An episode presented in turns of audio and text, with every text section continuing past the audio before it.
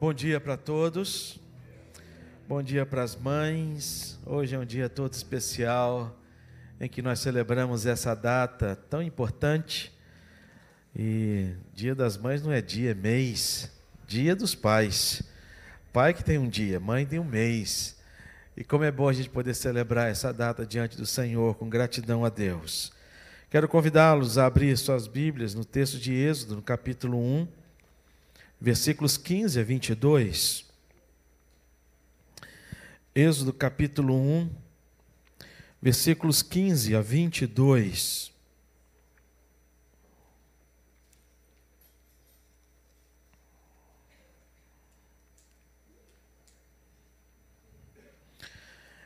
Êxodo capítulo 1, versículos 15 a 22, diz assim a palavra do Senhor: O rei do Egito ordenou às parteiras hebreias, das quais uma se chamava Sifrá e a outra Puá, dizendo: Quando servirdes de parteira às hebreias, examinai se for filho, matai-o, mas se for filha, que viva.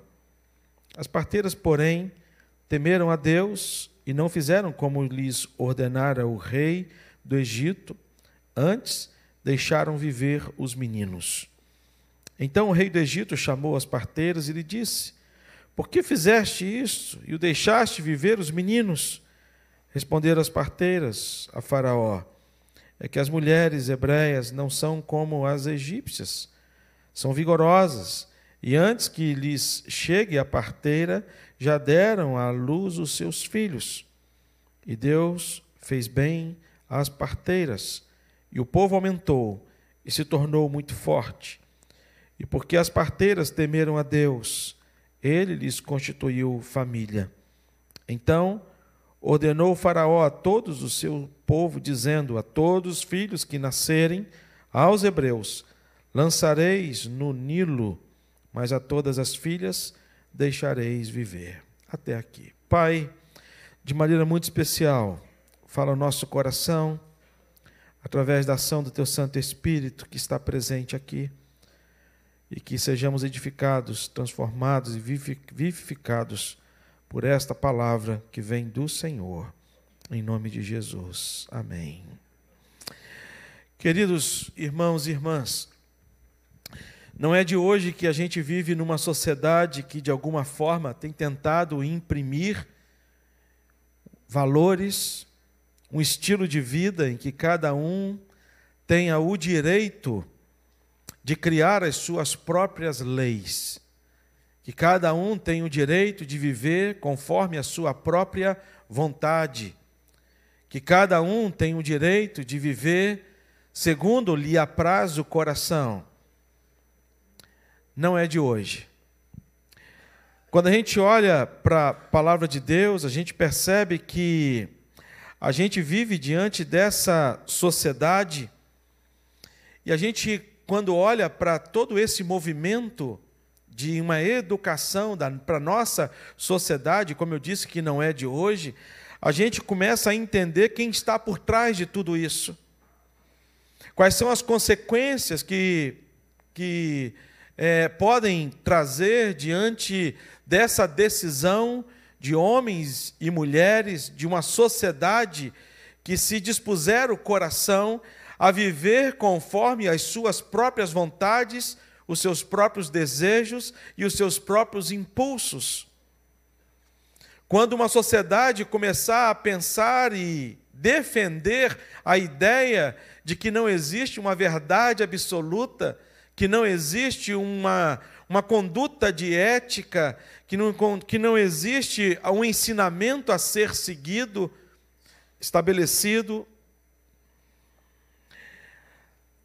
A gente sabe não apenas quem é que está por trás de tudo isso, mas a gente sabe a, qual o interesse, qual o intuito, a quem este alguém quer atingir.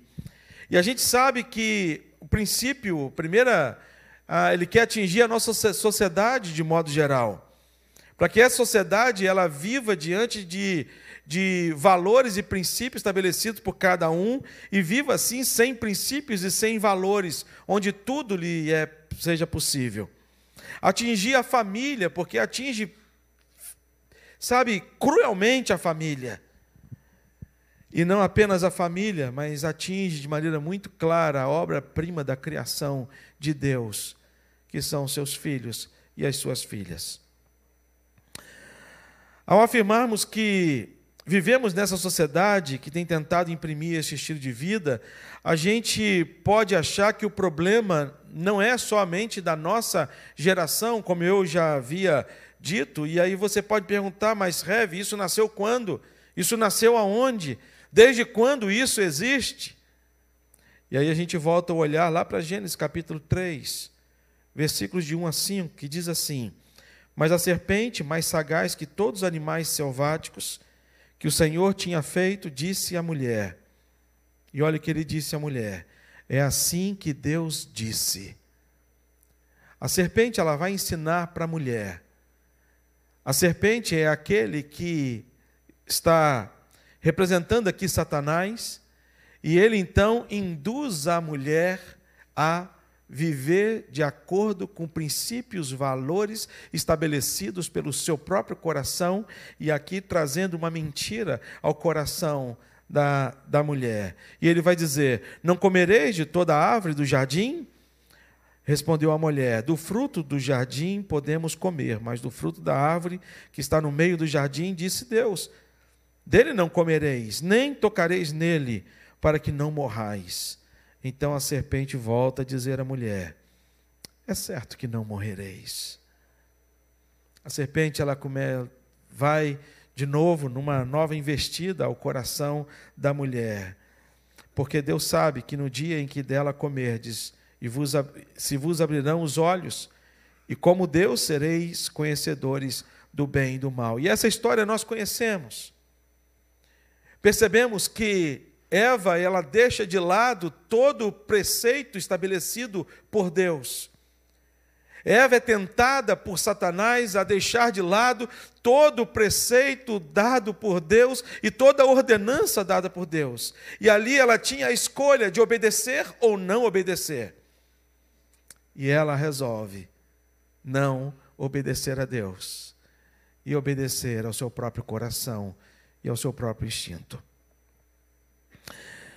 Percebemos com isso que não há nada de novo. Em toda estratégia toda estratégia satânica. Satanás ele continua com as mesmas estratégias, da mesma forma, o mesmo jeito de agir, a mesma forma de agir, porque ele não é como Deus é. Ele não é criativo. E a outra coisa que ele sabe como como se comunicar com o ser humano caído, pecador.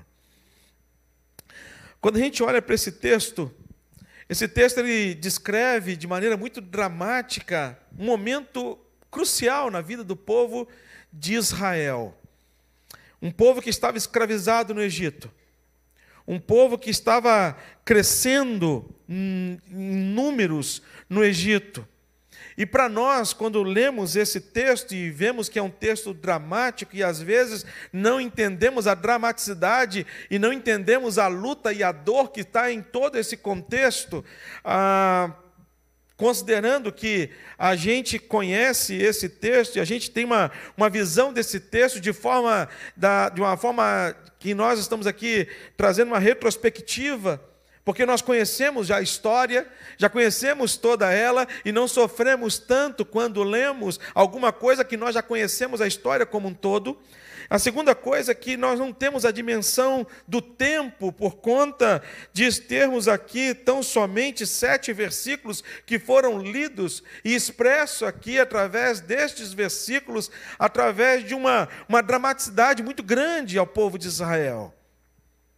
Havia uma determinação dada pelo Faraó que as parteiras, e essas parteiras não eram todas as parteiras, porque apenas duas foram chamadas, e possivelmente essas duas eram as líderes das parteiras hebreias, e foram chamadas à presença de Faraó e receberam uma ordem dada pelo próprio Faraó. Mas apesar de, de ter sido uma ordem tão difícil, que era de matar os meninos. e as meninas que deixassem viver.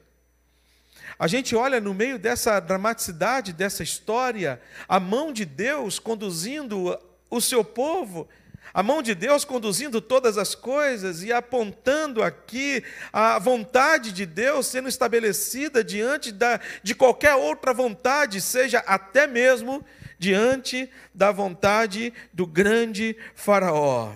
E aqui o texto aponta para a gente que o nosso Deus, ele sempre foi soberano. Há um cântico que diz: Nosso Deus é soberano, ele reina antes da fundação do mundo, e de fato é. Deus ele nunca perdeu o seu reinado, Deus nunca perdeu a sua soberania ao longo da história, mesmo diante das investidas do grande inimigo das nossas almas sobre a vida do povo judá, do povo de Israel, mas também na vida do povo da sua igreja, que somos nós. Amém, irmãos. Nós precisamos crer nisso. E quando a gente aprofunda o olhar para esse texto, a gente percebe que já tinha tido a, a primeira investida contra o povo de Israel para um controle de natalidade. O primeiro plano está no versículo 8 até o versículo 14, quando Faraó põe, impõe um serviço muito pesado aos homens, para que os homens não tivessem tempo, para que os homens não tivessem não apenas tempo, mas que os homens tivessem, can, ficassem cansados para poder chegar em casa e ter os seus relacionamentos naturais com a sua esposa. Mas diante desse primeiro plano, o plano foi frustrado, porque o povo continua, continuava crescendo. Então ele resolveu trazer o segundo plano, e diante desse segundo plano, a gente aprende uma lição tão profunda a respeito da obediência e da desobediência. E quando a gente olha para este texto em especial, em primeiro lugar, nós aprendemos que a obediência ela é uma decisão pessoal. Uma decisão pessoal. Quando aqui o texto ele vai dizer no versículos 15 e 16: O rei do Egito ordenou as parteiras hebreias, das quais uma chamava Cifrá e a outra Puá, dizendo: Quando servirdes as parteiras hebreias, examinai, se for filho, matai-o, mas se for filha, que viva. Foi dada uma ordem a cifrar e a poar. Ordem dada pelo próprio Faraó. Ah, e quando a gente olha para esta ordem, parece ser uma ordem tão somente de um controle de natalidade, porque ele estava preocupado com o crescimento do povo de Israel. A princípio, quando a gente olha, humanamente, quando a gente olha o texto e analisa esse, esse, texto de maneira histórica, a gente percebe que, diante da história, ele estava ali preocupado com o crescimento de um povo dentro da sua própria nação e este povo se rebelar contra esta nação. Então, por conta disso, Faraó tomou a decisão de matar os homens. Agora eu digo para vocês que se fosse essa decisão e se fosse essa a preocupação exclusiva de Faraó, se essa fosse a intenção do seu coração, você acredita que ele ia pedir para matar tão somente os homens? Mas ele também não ia pedir para matar as mulheres? Porque as mulheres seriam mãe dos filhos? Porque a gente sabe que a, a, havia toda uma manipulação não apenas por Faraó, mas por quem estava agindo no coração de Faraó. E qual era o intuito real dessa matança? Qual era o intuito maior e qual era o medo e qual era a intenção maior desta matança de matar os meninos e não as meninas? E a intenção era justamente diante da intenção de Satanás de perseguir a semente da mulher. Lá em Êxodo capítulo, lá em uh, Gênesis capítulo 3, versículo 15, vai dizer o porquê. Quando Deus ele fala para Satanás, porém inimizade entre ti e a mulher, entre a tua descendência e os seus descendentes. Este ferirá a cabeça e tu lhe ferirás o calcanhar. Toda esta ação tinha a ver com Jesus Cristo e não com o povo de Israel, e não com as crianças que haveriam de nascer. Tudo por conta da perseguição de Jesus Cristo. Satanás já sabia que Jesus haveria de nascer, o Filho de Deus haveria de nascer. Satanás já sabia que esse filho haveria de nascer diante de um pacto que Deus faz com Abraão. Deus faz um pacto com Abraão e chega para Abraão e fala: Abraão, sai da tua terra, da sua parentela, vai para um lugar que te mostrarei. Então, geograficamente, Deus estabelece um local para Abraão morar com a sua nação. Mas mais do que isso, Satanás sabia que era através da, do pacto que Deus fez com Abraão que o Messias haveria de nascer. Satanás, então, ele passa a ter um olhar específico, odioso, rancoroso, maldito sobre o povo de Israel. E esse povo, então, ele passa a ter o foco de Satanás. E ele usa de todas as formas para poder matar, roubar e destruir este povo. Porque era o povo que Deus tinha um olhar fito sobre eles. Era um povo da bênção de Deus. Era um povo da bênção de Deus.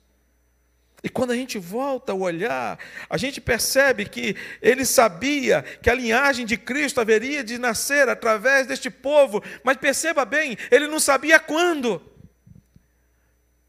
Porque se você não sabe, Satanás ele é limitado em todas as suas ações, ele é mais forte do que a gente.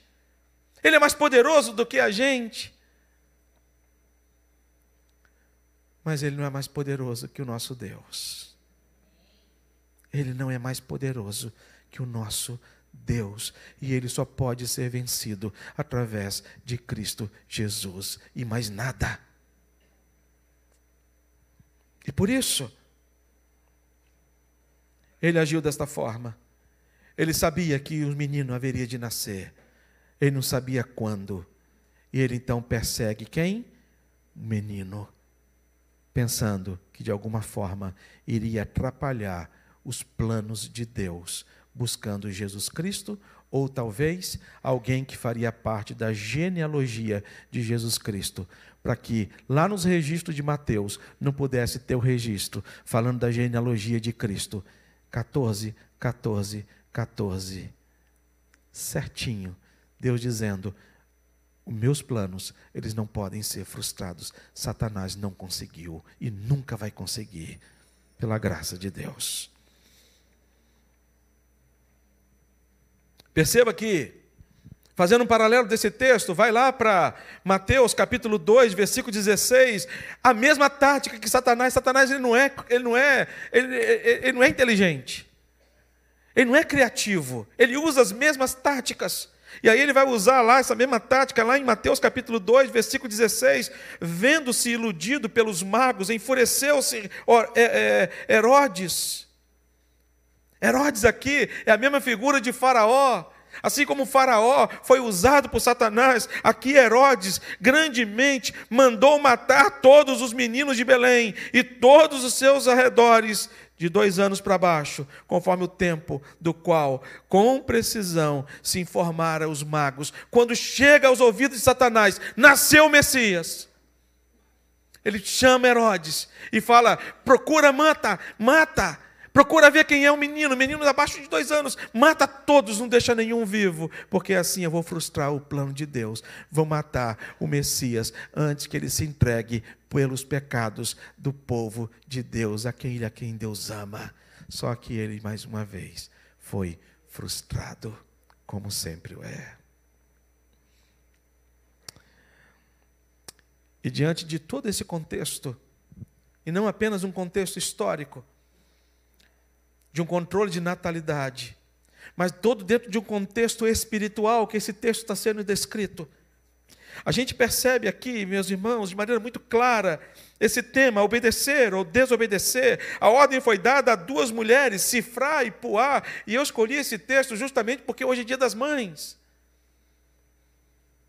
E muitas igrejas têm apenas o valor, dão apenas o valor às figuras masculinas. Mas a Bíblia, ela, a Bíblia ela trata a mulher com uma, uma decência e com num lugar de honra, no lugar de importância na história do povo de Israel e na história do povo de Deus, o Deus que usa homens, o Deus que usa mulheres, o Deus que usa crianças, o Deus que usa idosos. Louvado seja Deus, porque Deus usa homens e mulheres para a glória dele, sem exceção. E aqui a gente olha para esse olhar gracioso de Deus sobre a vida de duas mulheres que Deus faz questão de registrar o seu nome na história, cifrar e poar. O que elas deveriam obedecer e a quem elas deveriam obedecer. Aprendemos que por uma questão de influência e obediência ou desobediência, diante de uma decisão pessoal, e que a decisão ela de fato ela é pessoal, nesse primeiro ponto, e a decisão é pessoal por conta de quem? Por conta do discernimento. O obedecer e o não obedecer, ele acontece dentro de um critério estabelecido de maneira pessoal, de maneira pessoal, em que nós temos o discernimento, e esse discernimento vai influenciar todas as nossas decisões. Não é porque meus filhos são meus filhos que eles vão obedecer a Deus sempre. Não é porque meus filhos são filhos de pastor, é porque eles vão obedecer a Deus sempre. Não é porque os meus filhos são meus filhos que eles vão obedecer a Deus sempre. Não. Eles precisarão ter o discernimento no coração deles, assim como eu preciso ter o discernimento no meu coração a cada dia em obedecer ou não obedecer. E aqui elas trazem ao coração, quando o versículo vai dizer, quando servirdes, quando servirdes as, de parteira às hebreias, examinai. Se for menino, matai-o. Mas se for filha, que viva. A ordem te havia sido dada, mas havia no coração dessas mulheres o discernimento de entender aquilo que é vontade do homem e aquilo que é vontade de Deus. Nós temos aprendido aqui sobre Jonas nos cultos da noite, tem sido uma bênção. E Jonas era alguém que sabia discernir muito bem o que era vontade de Deus e o que não era vontade de Deus. Mas Jonas tinha no seu coração a disposição de não obedecer a Deus. Tendência natural do coração humano, meus irmãos, é dizer não para Deus. Tendência natural do ser humano. Porque nós estamos, estávamos mortos nos nossos delitos e nos nossos pecados. Uma vez mortos nos nossos delitos e pecados, nós só fazemos coisas de, de morto, de morto. Nós vivíamos na, na, na, nas trevas. Mas quando nós fomos alcançados pela luz de Cristo Jesus, Somos alcançados por essa graça de Deus que nos traz a viver na presença de Deus, a ação do Espírito Santo de Deus, ele age nos nossos corações, e esse Espírito Santo de Deus que age nos nossos corações, ele traz ao meu e ao seu coração uma coisa chamada discernimento, quando nós começamos a entender aquilo que é de Deus e aquilo que não é de Deus. Eu começo a começar, eu começo a entender na minha vida e a gente começa a entender na nossa vida. Mas não basta ter o discernimento. Jonas tinha o discernimento, Jonas não tinha dúvida nenhuma de que o que ele estava ouvindo era a voz de Deus. Mas ele teve dificuldade de chegar e de reconhecer o segundo ponto deste primeiro ponto. Não apenas a gente ter discernimento, mas a gente saber quem é o nosso Senhor. Distinguir o, quem é o nosso Senhor, o senhorio. Quando servirdes a parteiras hebreias, examinai, se for filho, matai-o, mas se for filha, que viva. As ordens haviam sido dadas, mas diante do discernimento, elas entenderam que aquela voz, aquela ordem, não era uma ordem vinda do Senhor.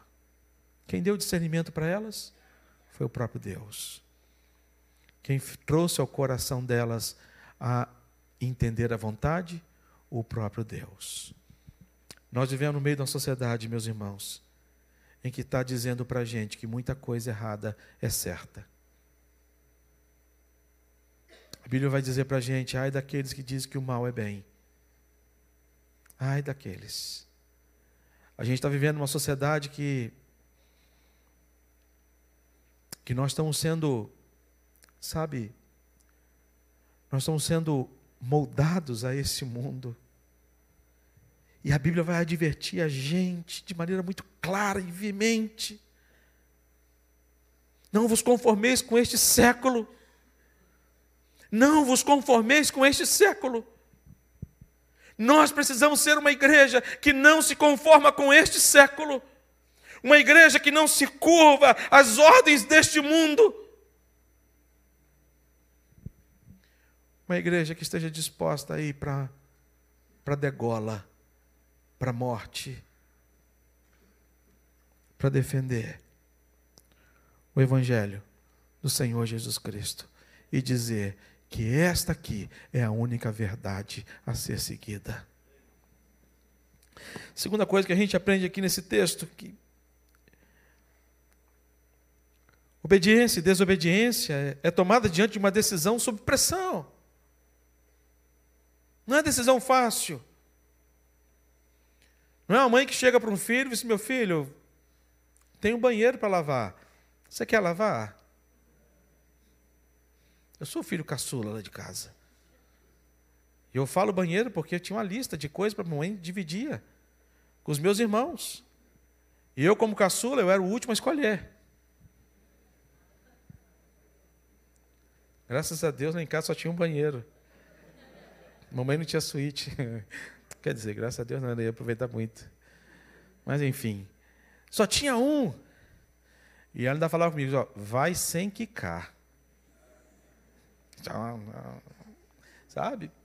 E aí já. É sob pressão. As parteiras, porém, temeram a Deus e não fizeram como lhes ordenara o rei do Egito. Antes, deixaram viver os meninos. Então o rei do Egito chamou as parteiras e lhe disse: Por que fizeste isso?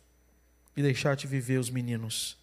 Responderam as parteiras a Faraó: É que as mulheres hebreias não são como as egípcias, são vigorosas, e antes que lhe cheguem a parteira, já lhe deram seus filhos.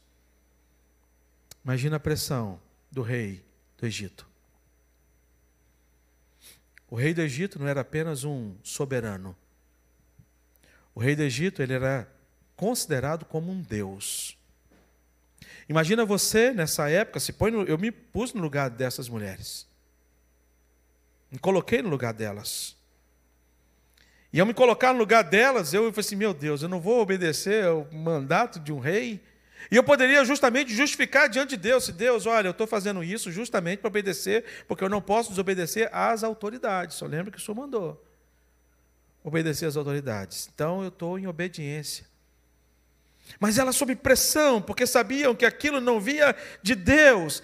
E a decisão é sob pressão, mesmo que seja contrária à determinação dos deuses dos, deste século.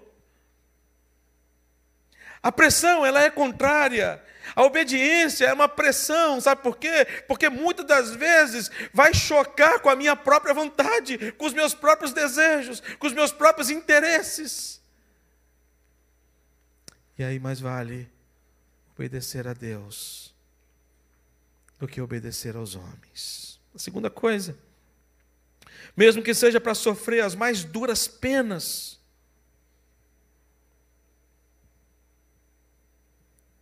Quero ler um texto que três personagens também viveram essa experiência, alguma experiência parecida.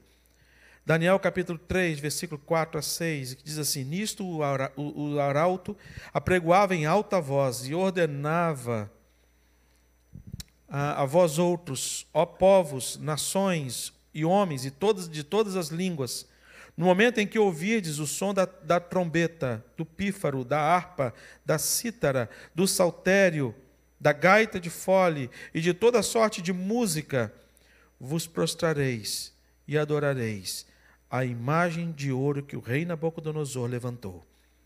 Qualquer que não prostrar e não adorar será no mesmo instante lançado na fornalha de fogo ardente.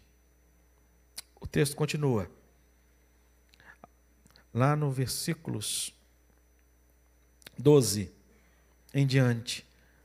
Há uns homens judeus que tu constituídos sobre os negócios da província da Babilônia, Sadraque, Mesaque, Abednego. Estes homens, ó rei, não fizeram caso de ti. E olha o que ele vai dizer agora: a teus deuses não servem, nem adoram a imagem de ouro que levantaste. Então Nabucodonosor, irado, furioso, mandou chamar Sadraque, Mesaque Abednego. E trouxeram a estes homens perante o rei. E falou Nabucodonosor, ele disse: É verdade, ó Sadraque, Mesaque Abednego, que vós não servis os meus deuses, nem adorais a imagem de ouro que levantei? Agora, pois, estáis, estáis dispostos, dispostos e quando ouvires o som da trombeta, do pífaro, da cítara, da harpa, do saltério, da gaita, de fole, prostrai-vos e adorai a imagem que fiz, porém, se não adorares, serei no mesmo instante lançado na fornalha de fogo ardente. E quem é o Deus que vos poderá livrar das minhas mãos? Essa foi a pergunta. Responderam Cedraque, Mesaque e Abednego ao rei. Ó rei Nabucodonosor, Quanto a isso, não necessitamos de te responder. Se o nosso Deus, a quem servimos, quer livrar-nos, ele livrará da fornalha do fogo ardente das tuas mãos. Ó Rei, se não fica sabendo, ó Rei, que serviremos a teus deuses, nem adoraremos a imagem de ouro que levantaste. Então Nabucodonosor encheu de fúria, transtornado o aspecto do seu rosto contra Cedraque, a Mesaque e Abednego, ordenou que acendesse a fornalha sete vezes mais do que costumava. E ordenou então que mandasse. E a história a gente conhece. Sabe, queridos, a decisão de obedecer, ela não é fácil, é sob pressão. E nós somos, nós agimos movidos por Deus diante dessa busca de santidade e da obediência a Deus. E não é uma obediência, sabe, pesada, como era para mim obedecer minha mãe lavar a cozinha ou banheiro. A cozinha também de vez em quando lavava. Mas não era só, não era. O salmista Davi ele vai dizer o seguinte, quando ele vai falar o primeiro salmo, Salmo capítulo 1. Bem-aventurado o homem que não anda segundo o conselho dos ímpios, não se detém no caminho dos pecadores, nem se assenta na roda dos escarnecedores. Antes o quê? O seu o quê? Prazer. Está na lei do Senhor. Para os salmistas, para o salmista e para todos aqueles que têm a presença do Espírito Santo de Deus, os mandamentos do Senhor, a obediência do Senhor, ela não se torna pesada, mas se torna algo prazeroso. Por isso, essas mulheres, elas se põem na mão de Deus para obedecer não ao homem, mas obedecer a Deus, a despeito de qualquer coisa. Terceiro e último lugar, uma decisão que gera consequências. A obediência e a não obediência, ela gera consequências nas nossas vidas. A gente vê isso desde quando o homem é homem. Primeiro, homem e mulher que, foi, foi, foram criados, homem e mulher, quando foram criados por Deus, receberam de Deus ali um mandamento. Receberam ali um mandamento: não faça, não coma. Povo de Deus, quando é formado, Moisés é chamado por Deus para poder estabelecer ali os dez mandamentos. Princípios. Nós temos um Deus de princípios nós temos um Deus que nos ensina a viver. Nós temos um Deus que traz para a gente um modo de agir, de pensar e de falar e de nos relacionar. Esse é o nosso Deus. E é um Deus que traz para a gente consequências diante das nossas decisões. Quando ele vai falar a respeito disso no versículo 20 e 22, e não tem como fugir, meus irmãos. Não tem como fugir. Versículos 20 a 22 diz assim: E Deus fez bem às parteiras. Eu gostei tanto de ler isso aqui. E Deus fez bem as parteiras. E o povo aumentou e se tornou muito forte. E porque as parteiras temeram a Deus, ele lhes constituiu família. Então ordenou a Faraó a todo o povo, dizendo: A todos os filhos que nascerem, aos hebreus, lançai no rio, mas todas as filhas deixai, deixareis viver. Quais as consequências? Primeira consequência: Deus faz bem àqueles que o obedecem. Deus faz bem àqueles que o obedecem. Primeira coisa que ele vai dizer, Deus fez bem às, parteiras. Segunda coisa, Deus lhes constituiu família. Eu não sei se elas eram solteiras. Quando eu li esse texto, eu imaginei que elas fossem calhadas. Ou então, estéreo, que não tinha filhos. Deus então olhou para elas e disse: Olha, vocês, vou dar uma bênção para vocês. Eu vou dar, constituir a vocês uma família. E Deus abençoou e deu para elas dos maiores presentes que Deus pode nos dar. Os maiores presentes, tirando a salvação, tirando a salvação em Cristo Jesus, é a família. Família é o presente que Deus nos deu. Segunda coisa, segunda coisa, Deus abençoou aqueles que estão a, a, Deus abençoa aqueles que estão à nossa volta. Quando nós obedecemos a Deus, Deus abençoa aqueles que estão à nossa volta. Eles pegam a bênção por tabela. E o texto vai dizer aqui muito claro, ele vai dizer para a gente, e o povo aumentou.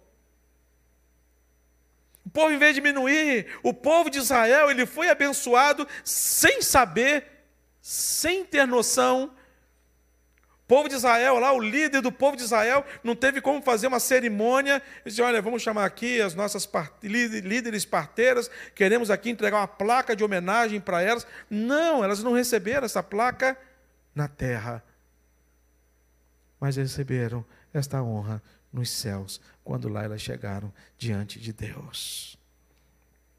O povo foi abençoado por conta destas mulheres. Eu quero aqui trazer uma palavra para nós, pais. Hoje é dia das mães.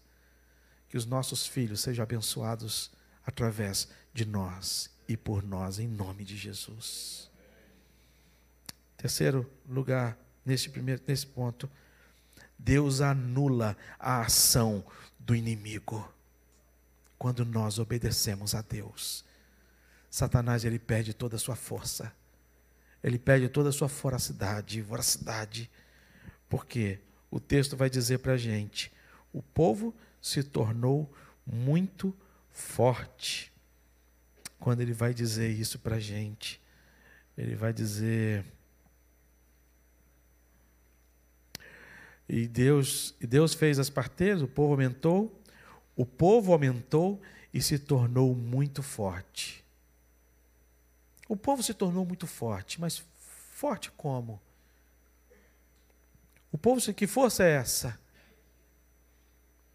Você percebe no texto que o povo se torna forte, mas incapaz de se livrar, incapaz de se levantar contra a escravidão e sair livremente. Precisou Deus levantar um homem. E aí a história já continua com o nascimento de Moisés. E Deus, ele faz as coisas muito engraçado. Eu, talvez, se fosse Deus, estaria escolhendo uma outra forma de Moisés, Moisés ser criado. Mas Deus é irônico. Ele vai levar Moisés para morar com o inimigo. E mora lá durante um bom tempo com o inimigo. Porque Deus, Ele faz forte o seu povo, Deus é que fortalece. Deus é que fortalece e ele anula a ação do inimigo. Tudo por quê? Tudo isso, todas essas bênçãos aqui, por quê? Justamente porque as parteiras temeram a Deus. Esse é o motivo.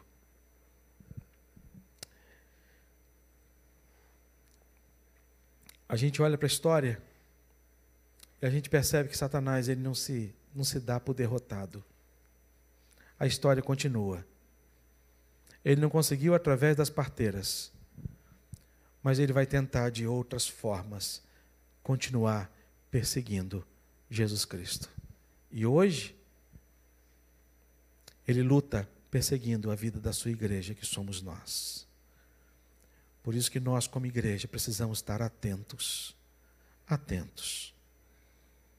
Temos a opção de obedecer ou não obedecer. É uma decisão pessoal. Uma decisão que a gente toma sob pressão. Uma decisão que gera muitas consequências, tanto positiva quanto negativa. E através da nossa obediência, pessoas à nossa volta, elas são abençoadas. Eu quero orar com você. E nessa oração, você apresentar diante de Deus, sabe? Questões pessoais da sua vida. Como eu disse, é pessoal. A gente sabe as pressões que a gente sofre da obediência e não obediência. Deus ele nos chama sempre a um compromisso. Deus ele sempre nos chama a uma aliança. E o povo sempre que quebrava as alianças com Deus, o povo voltava para Deus e se voltava para Deus. Deus está aqui. E Deus olha para os seus filhos com um olhar gracioso e amoroso. Deus olha para a gente com um olhar muito mais gracioso de uma mãe. Muito mais gracioso. Deus olha para a gente, olha para a gente com um olhar muito mais gracioso do que um olhar de um pai. Muito mais. Muito mais. Deus é aquele que conhece o nosso coração. Deus é aquele que sabe como que nós chegamos até esta igreja. E Deus sabe da nossa conduta para com Ele. Das vezes que nós resolvemos obedecer o mundo, os deuses deste mundo, e às vezes obedecer a gente mesmo. E o convite de Deus é: existe um Senhor e só existe um Senhor,